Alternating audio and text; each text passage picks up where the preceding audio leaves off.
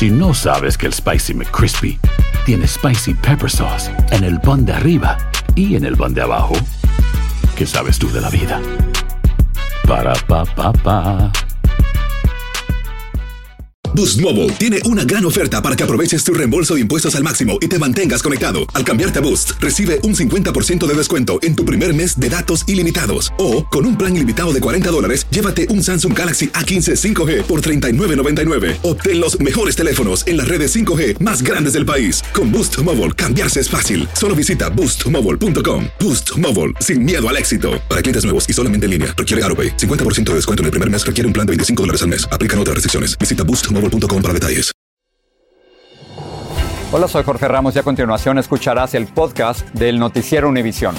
Bienvenidos, soy Ilia Calderón y estas son las historias más importantes del día. El viernes 19 de noviembre, estas son las principales noticias. En una votación partidista, los demócratas de la Cámara de Representantes aprobaron el plan social del presidente Biden, valorado en casi 2 millones de millones de dólares daría permiso de trabajo a millones de indocumentados que llegaron antes del 2011.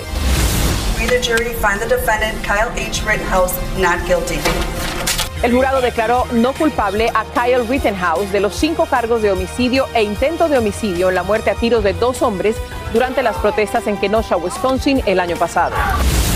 Reguladores federales autorizaron las vacunas de refuerzo de Pfizer y Moderna para todos los adultos que se aplicaron la segunda dosis hace seis meses o más las reacciones son mixtas.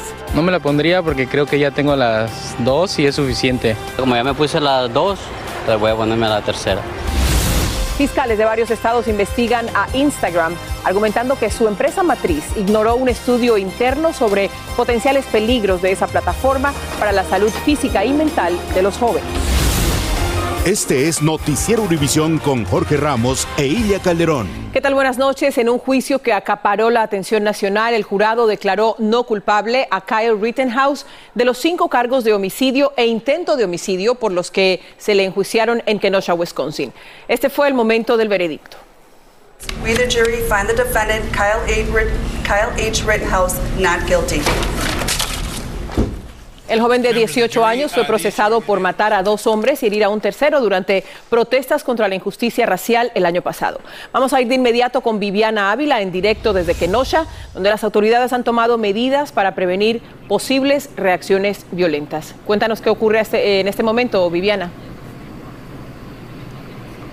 Buenas noches, Silvia. En este momento te puedo reportar que hay tranquilidad en los alrededores de la Corte de Kenosha. No ha sido necesario poner barricadas ni tampoco bloquear las vías, ni la intervención de la policía y tampoco de los miembros de la Guardia Nacional. Efectivamente, este veredicto de no culpabilidad se da tras 27 horas de deliberaciones de los 12 miembros del jurado, compuestos por 7 mujeres y 5 hombres. También la defensa incluso mostró su admiración de que este juicio hubiera tomado tantos días y se pronunció diciendo que, en palabras de Kyle Rittenhouse, dijo que se sentía satisfecho con lo ocurrido el día de hoy y que desearía que esto jamás hubiera pasado. De otra parte, también la defensa Ilia se pronunció diciendo que, aunque estaban decepcionados por el veredicto del día de hoy, pues que le agradecían la labor a los miembros del jurado y que esperaban que las personas que quisieran manifestarse lo hicieran de manera pacífica. Obviamente aquí cuando escuchamos el veredicto eh, leído hoy de no culpabilidad hubo reacciones a favor y en contra, unos diciendo que aquí prevaleció el derecho a la defensa propia y otros diciendo que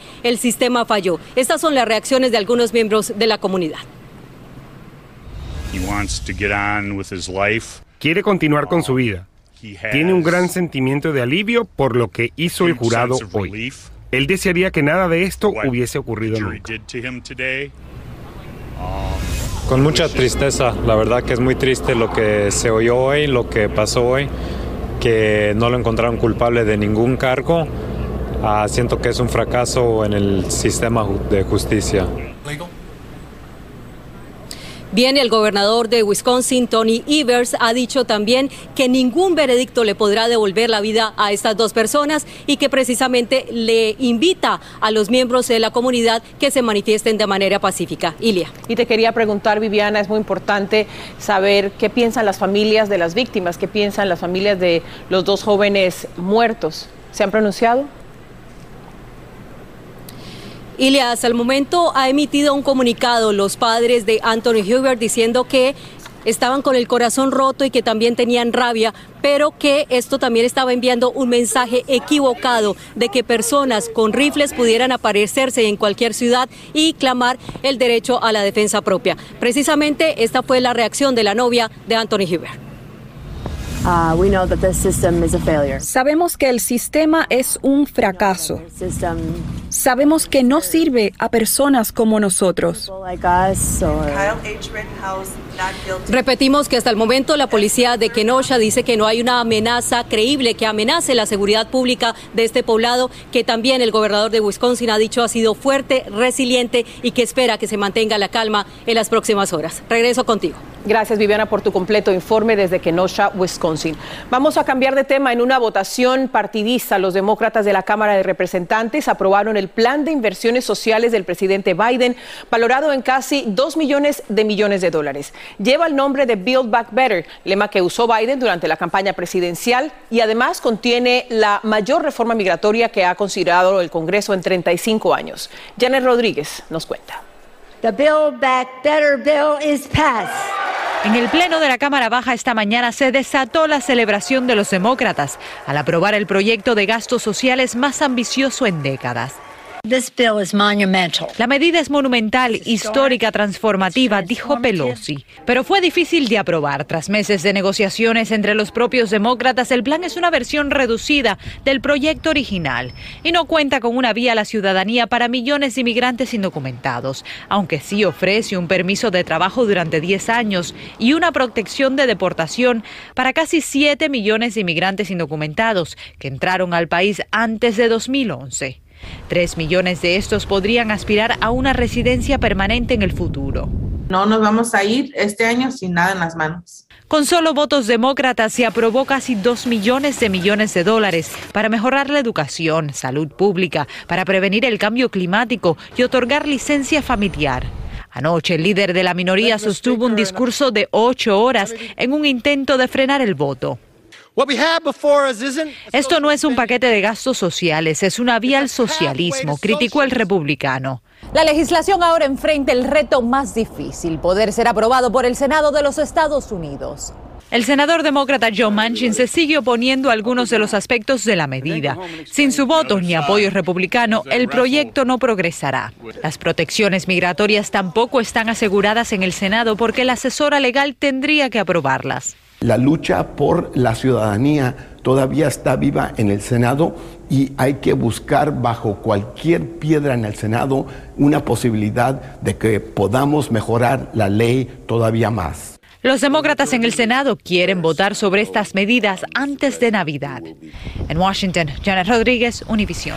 Autoridades mexicanas rescataron a 600 migrantes que viajaban en dos camiones por una autopista en Veracruz. Policías y guardias nacionales llevaron la caja de un camión tráiler a instalaciones de la Fiscalía General, donde se le hizo un orificio para que entrara ventilación. Los migrantes serán llevados a un centro migratorio donde se tramitará su repatriación. En otra noticia del día, los reguladores federales autorizaron la dosis de refuerzo de Pfizer y de Moderna para todos los adultos en Estados Unidos. Podría ser otro paso crucial para enfrentar el repunte de la pandemia en momentos en que los contagios diarios sobrepasan los 90 mil. Vamos con Luis Mejidi la información. Gracias, Silvia. La decisión del panel de los Centros para el Control de Enfermedades fue unánime y abre la puerta a que todos los mayores de 18 años reciban el refuerzo a la vacuna de COVID.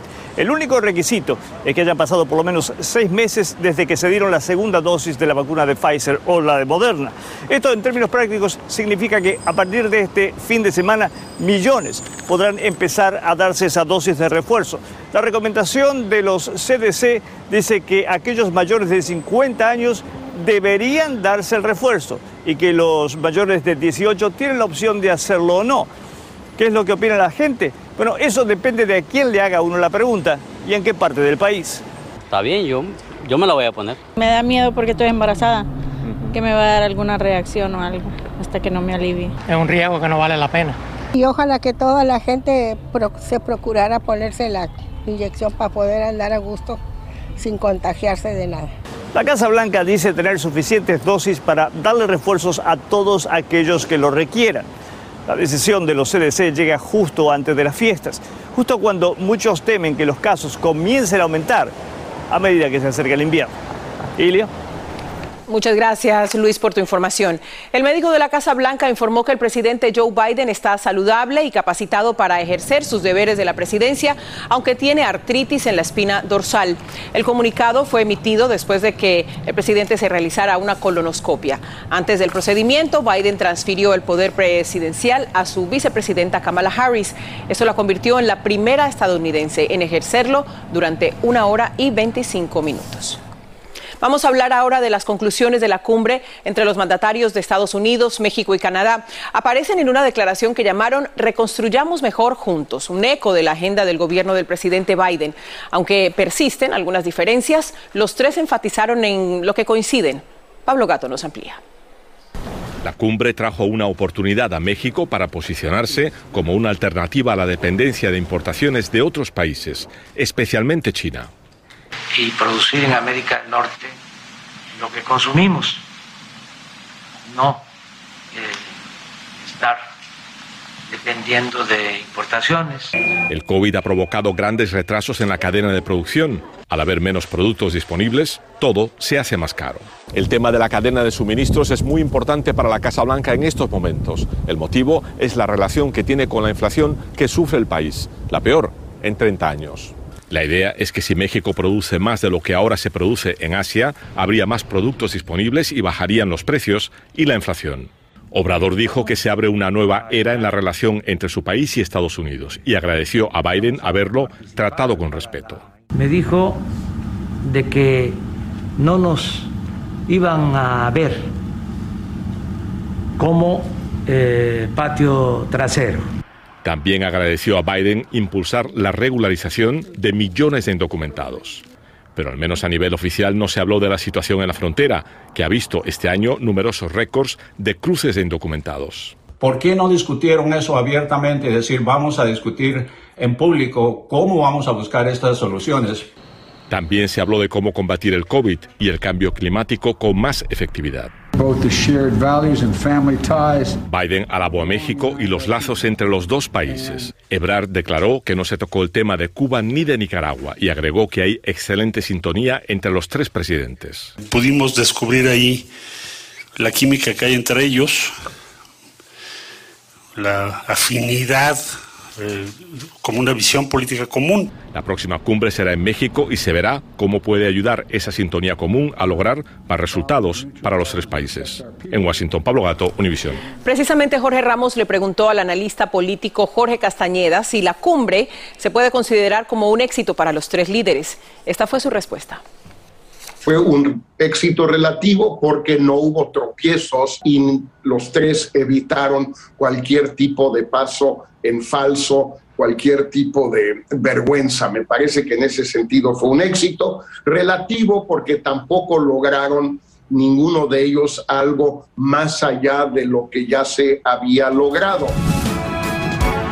habló con el secretario de Salud, Javier Becerra, sobre el COVID en esta temporada. Todo esto y otras entrevistas de actualidad este domingo en Al Punto a las 10, 9 en el centro. Hay indicios alentadores sobre la probable recuperación de la joven mexicana que fue abandonada frente a un hospital de Los Ángeles. Familiares y amigos de Hilda Cabrales siguen orando por su mejoría. En cuanto a la investigación, videos de seguridad podrían ayudar a encontrar a quienes la abandonaron a ella y a su amiga. Jaime García nos cuenta. A seis días de haber sido dejada casi sin vida en las afueras de esta sala de emergencia en Los Ángeles, Hilda Marcela Cabrales continúa en estado de coma, luchando por su vida. Hay actividad cerebral, ella está respondiendo favorablemente, sus signos vitales se están restableciendo. Y el último parte médico ofrece una esperanza de que la joven arquitecta mexicana pueda salir del estado de coma y recuperar la conciencia. Los médicos nos pidieron un poco más de tiempo para, para seguir haciendo más estudios. Hace una semana Hilda Marcela salió con la modelo Christy Gills, cuyo cuerpo sin vida también fue dejado en las afueras de otro hospital la madrugada del sábado. Aunque las cámaras de seguridad del hospital pueden dar pistas de los responsables, la policía de Los Ángeles no ha querido dar detalles sobre la investigación de este caso. Nos han dicho que no nos pueden dar mucha información porque es una investigación en curso. Marce es nuestra mejor amiga. Rodeando a Tomás la mascota de Hilda Marcela, Sus amigos en Monterrey, México, se reunieron para expresar sus deseos de pronta recuperación de la joven arquitecta, que apenas llegó a vivir a Los Ángeles hace seis meses. Ella siempre se ha rodeado de muy buenos amigos y todos nosotros la queremos mucho. Nosotros estamos orando mucho por ella y sé que Dios va a hacer un milagro.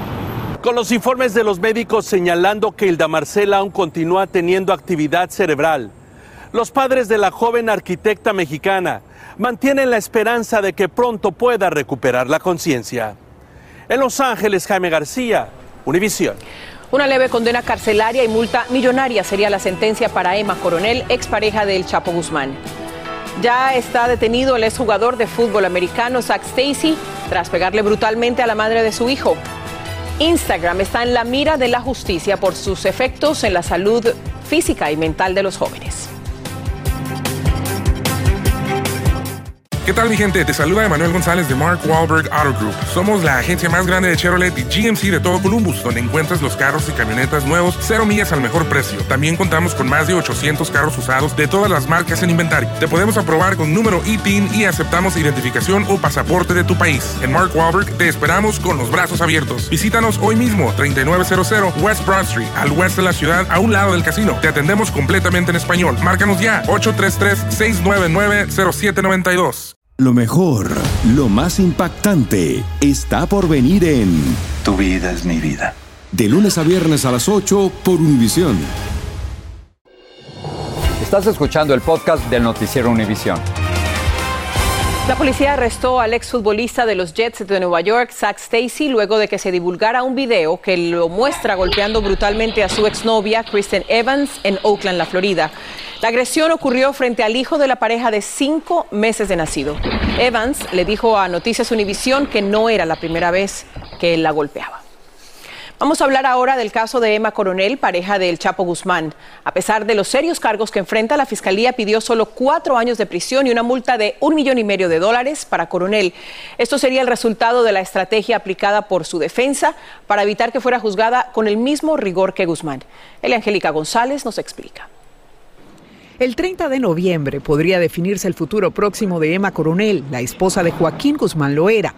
Todo parece indicar que su defensa utilizó la estrategia de la llamada válvula de escape. Su abogada de alguna forma lo dejó entrever ante las cámaras de Univision en una entrevista reciente. Estamos estudiando la, posibilidad de que ella pueda eh, cualificar para un recurso, que en inglés es lo que se llama el safety valve, eh, la válvula de seguridad, la válvula de escape, como le quieras llamar.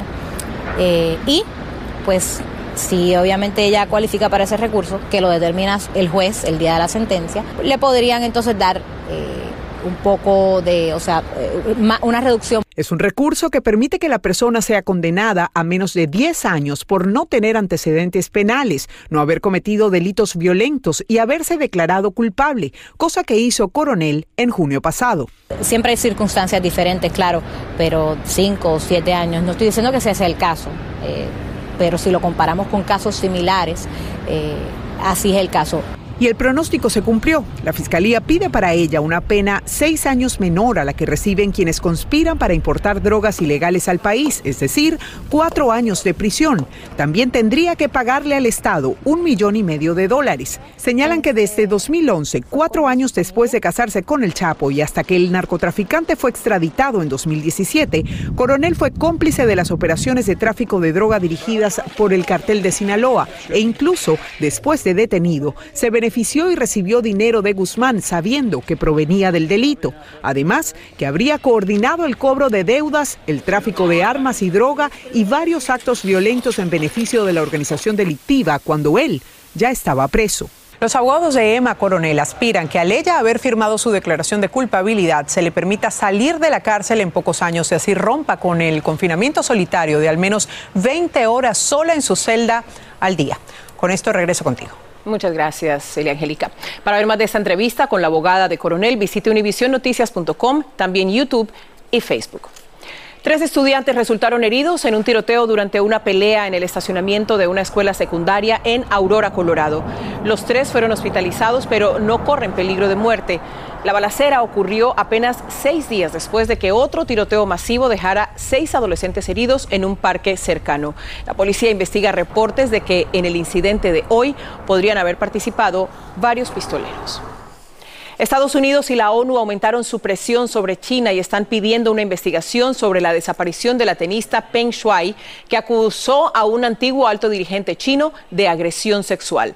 Shuai hizo la denuncia a través de sus redes sociales, que fueron borradas ese día, horas después. Esto ocurrió el 2 de noviembre. Desde entonces se desconoce su paradero. Vamos ahora a ver un adelanto de lo que tendremos este domingo en Aquí y Ahora. Teresa nos cuenta desde el Palacio de los Duques de Luxemburgo. Muchas gracias y saludos desde el Palacio de los Duques de Luxemburgo. La gran duquesa María Teresa fue de las primeras latinas en ingresar en una familia real. Una vida que ella nos cuenta ha sido de sacrificios, pero también de servicio a causas sociales y humanitarias que son cercanas a su corazón. Esa imagen de cuento de hadas, pues eso es muy bonito para los cuentos, pero la realidad es que es una vida muy exigente una historia fascinante. Con esto y más los esperamos en Aquí y Ahora, este domingo a las 7, 6 en el centro. Y ya está listo Félix con un adelanto de lo que preparan en la edición. Muchas gracias, Silvia. Esta noche les vamos a contar la historia de una bebé de solo dos meses que hace parte de las caravanas con más de 3.000 inmigrantes que recorren en este momento México y pretende llegar a los Estados Unidos. Esto pese al cansancio y los problemas de salud que están enfrentando. Y también en México se vivió otra jornada de violencia.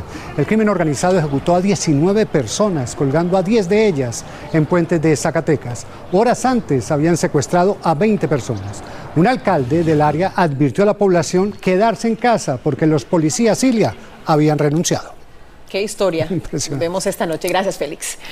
En breve, alarma por el impacto negativo de las redes sociales en la salud mental de los jóvenes. Las autoridades comienzan a tomar acción. ¿Qué tal mi gente? Te saluda Emanuel González de Mark Wahlberg Auto Group. Somos la agencia más grande de Chevrolet y GMC de todo Columbus, donde encuentras los carros y camionetas nuevos, cero millas al mejor precio. También contamos con más de 800 carros usados de todas las marcas en inventario. Te podemos aprobar con número ITIN y aceptamos identificación o pasaporte de tu país. En Mark Wahlberg te esperamos con los brazos abiertos. Visítanos hoy mismo, 3900 West Broad Street, al oeste de la ciudad, a un lado del casino. Te atendemos completamente en español. Márcanos ya, 833-699-0792. Lo mejor, lo más impactante, está por venir en Tu vida es mi vida. De lunes a viernes a las 8 por Univisión.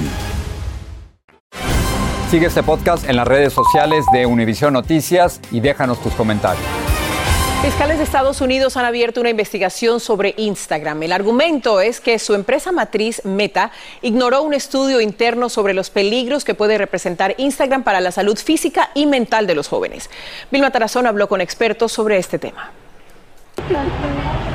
Un grupo bipartidista de 11 fiscales dijo que Instagram no ha logrado proteger la salud mental de los jóvenes que usan su plataforma y que en cambio ha optado por ignorar los daños que la aplicación está causando en la salud emocional de los más jóvenes. La psiquiatra Patricia Ares Romero dice que a su consulta llegan jóvenes con la autoestima en pedazos por los comentarios nocivos que les escriben en Instagram o porque no reciben suficientes likes o me gusta en sus fotos o videos. Y entonces eh, mucha depresión hemos visto en la juventud que nos han venido a ver, los padres preocupados por los hijos, eh, a vernos por, por la misma ansiedad y depresión. Natalie García dice que usa Instagram todos los días y reconoce que tiene que esforzarse para que algunos comentarios no la afecten. Yo, o sea, con esa mentalidad yo lo tomo en cuenta cuando pongo una foto. Es lo que yo quiera poner, pero yo siempre trato que no me afecta tanto. La doctora Ares dice que los jóvenes erróneamente buscan validar su existencia en el mundo virtual y se exponen al acoso y al sentirse rechazados algunos llegan a los extremos más peligrosos. Jóvenes se sienten eh, rechazados, eh, en las niñas puede ser, eh, o sea, cómo se ven físicamente. Estás muy gorda, estás muy fea, no eres bonita suficiente para ser parte de nuestro grupo. Y entonces hay veces los niños sí han tenido ideas de suicidio, yo no soy suficiente para seguir viviendo. Instagram, por su parte, dice que las acusaciones en su contra son falsas y que demuestran una incomprensión de los hechos. El grupo de fiscales dice que investigará las técnicas que usa Instagram para hacer que los jóvenes permanezcan más tiempo conectados a su aplicación. Regreso contigo. Muchas gracias, Vilma. Y bueno, se acerca el Día de Acción de Gracias y como ya es tradición, el presidente le perdonó la vida a dos pavos. En este primer perdón presidencial, Biden perdonó a Peanut Butter y a Jelly en una ceremonia en la Casa Blanca. Así que estas aves que viajaron desde Indiana hasta Washington no formarán parte de la cena de ningún hogar. Bien por ellos. Y con eso terminamos el noticiero. Muchas gracias por su atención. Que tengan buen fin de semana.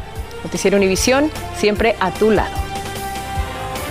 Noticiero Univisión, siempre a tu lado. ¿Qué tal mi gente? Te saluda Emanuel González de Mark Wahlberg Auto Group. Somos la agencia más grande de Chevrolet y GMC de todo Columbus, donde encuentras los carros y camionetas nuevos, cero millas al mejor precio. También contamos con más de 800 carros usados de todas las marcas en inventario. Te podemos aprobar con número ITIN y aceptamos identificación o pasaporte de tu país. En Mark Wahlberg te esperamos con los brazos abiertos. Visítanos hoy mismo, 3900 West Broad Street, al oeste de la ciudad, a un lado del casino. Te atendemos completamente en español. Márcanos ya, 833-699-0792. Lo mejor, lo más impactante, está por venir en Tu vida es mi vida. De lunes a viernes a las 8 por Univisión.